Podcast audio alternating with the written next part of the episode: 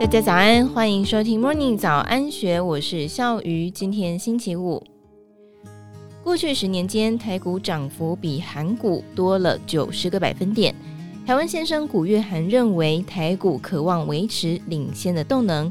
以下内容出自古月涵第一人称观点。从一九九零年代以来，台股跟韩国股市就像跷跷板的两端。九零年代末期的亚洲金融风暴期间，台股表现超越了韩股。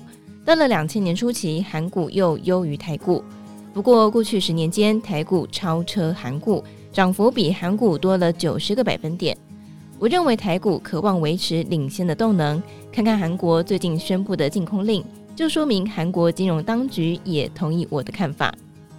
放空是健全金融市场的重要元素。放空操作，透过向长期投资人借券卖出，并且在未来以比较低的价位买进回补还券，可以降低市场的波动性。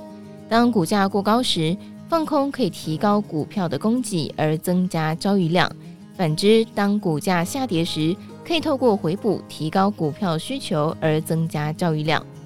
会放空操作的不限于避险基金。长期投资人也可以利用放空来避开股价下跌，还可以继续领取股息。因此，韩股禁空令只会进一步削弱市场投资人的信心。台股也曾经多次在大幅波动时期限制平盘下放空的措施，但是几乎从来没有全面禁止放空，显示台股的市场机制要比韩股强。事实上，韩股的疲软反映出 GDP 成长遇震乏力的窘境。近年来，韩国景气低迷，经济不振。同期间，台湾经济则是大步向前，一扫二十多年来的垂头丧气。台湾的人均所得终于超越韩国。韩国在平价消费市场面对中国的竞争，高端市场又与日本交锋。与台湾不同的是，韩国在汽车、造船跟家用电器等重工业领域，以及低 RAM、平板及电池等标准化电子产品。诉求打造全球品牌的策略，再在跟中国还有日本强碰。此外，国内市场的规模优势，让中日两个竞争对手有能力以更加便宜、更有效的方式出口产品。台湾企业聚焦在比较小规模的利基市场，在无需投入大量行销费用的情况底下，成功发展国际知名度还有销售通路。近期人民币和日元大幅走贬，韩国更是腹背受敌。中国房市泡沫造成通缩的压力，日本则是因为负实质利率，尤其在美元高利率时期，都刺激两国的资本外流。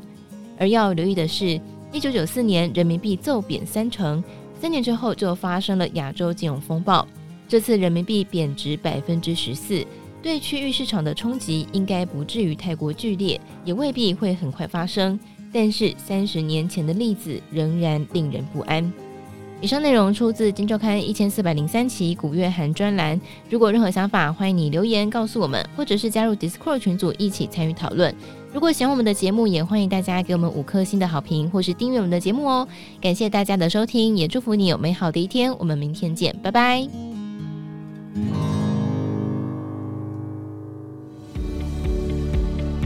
完 Podcast 节目，有好多话想分享，想要提问却无处可去吗？